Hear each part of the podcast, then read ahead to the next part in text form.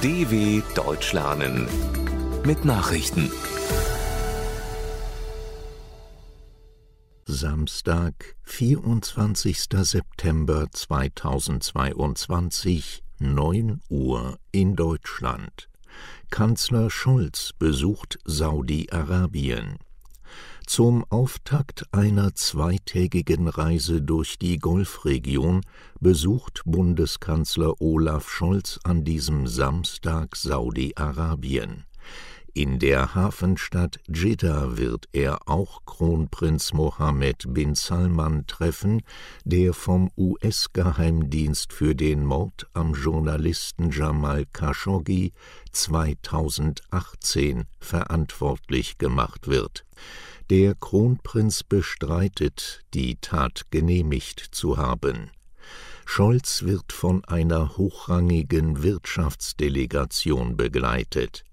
Die Bundesregierung hofft auf konkrete Vertragsabschlüsse, auch im Energiebereich.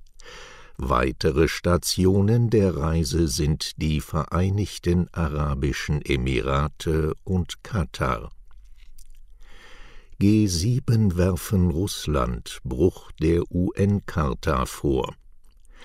Die sieben führenden demokratischen Wirtschaftsmächte haben die Scheinreferenden in den russisch besetzten Gebieten der Ukraine aufs schärfste verurteilt.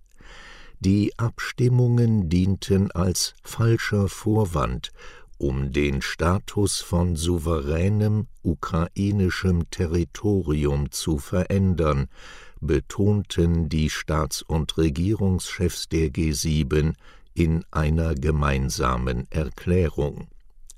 Darin attestieren sie Russland einen klaren Bruch der Charta der Vereinten Nationen eine zu erwartende Annexion der besetzten Gebiete werde man niemals akzeptieren, versicherten die USA, Kanada, Japan, Deutschland, Frankreich, Großbritannien und Italien. BKA sieht Gefahr für innere Sicherheit durch Energiekrise.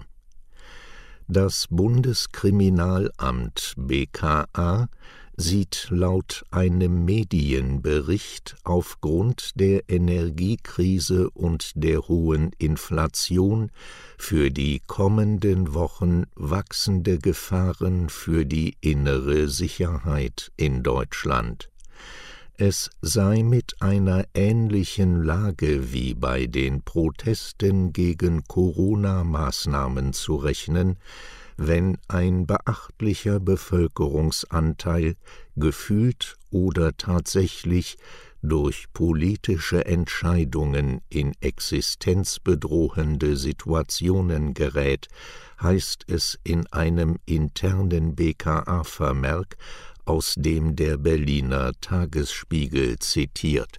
Das Bundeskriminalamt hat demnach auch Versuche von Islamisten registriert, die derzeitige Krisenlage für sich zu nutzen. Es sei zu Anschlägen auf die wirtschaftliche Infrastruktur aufgerufen worden. Belgien geht Schritt in Richtung Atomausstieg. Belgien hat einen umstrittenen Atomreaktor dauerhaft vom Netz genommen. Der Meiler Doel 3 liefert seit Freitagabend keinen Strom mehr, wie der Betreiber Engie Electrabel bestätigte in dem Reaktor bei Antwerpen und im Meiler Tihange 2 bei Lüttich hatten Experten schon 2012 tausende Haarrisse in den Reaktordruckbehältern gefunden. Dennoch ließ Belgien die Blöcke weiterlaufen. Tihange 2 soll jetzt spätestens zum 1. Februar runtergefahren werden. Ursprünglich war geplant, alle belgischen Atomkraftwerke bis zum Jahr 2025 abzuschalten. Angesichts des Ukraine-Kriegs und massiv gestiegener Energiepreise rückte die Regierung in Brüssel aber davon ab. China bekräftigt Taiwan-Anspruch. Die chinesische Staatsführung hat ihren Anspruch auf Taiwan untermauert.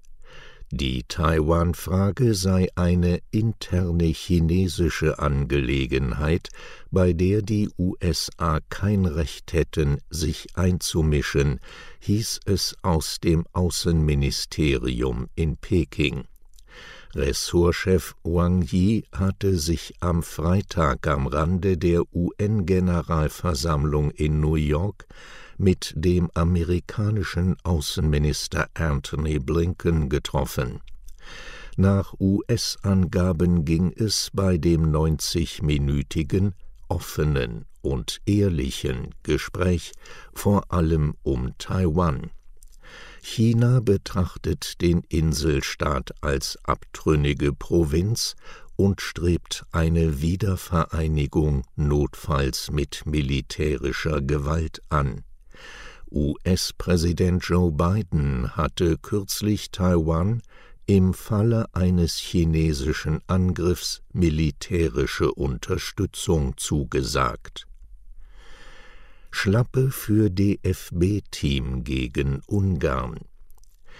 Die deutsche Fußballnationalmannschaft hat nach der ersten Niederlage unter Bundestrainer Hansi Flick keine Chance mehr auf den Gruppensieg in der Nations League. Das DFB-Team verlor sein Heimspiel in Leipzig gegen Ungarn 0 zu 1. Den Siegtreffer für die Gäste erzielte der frühere Bundesliga-Profi Adam Schorley.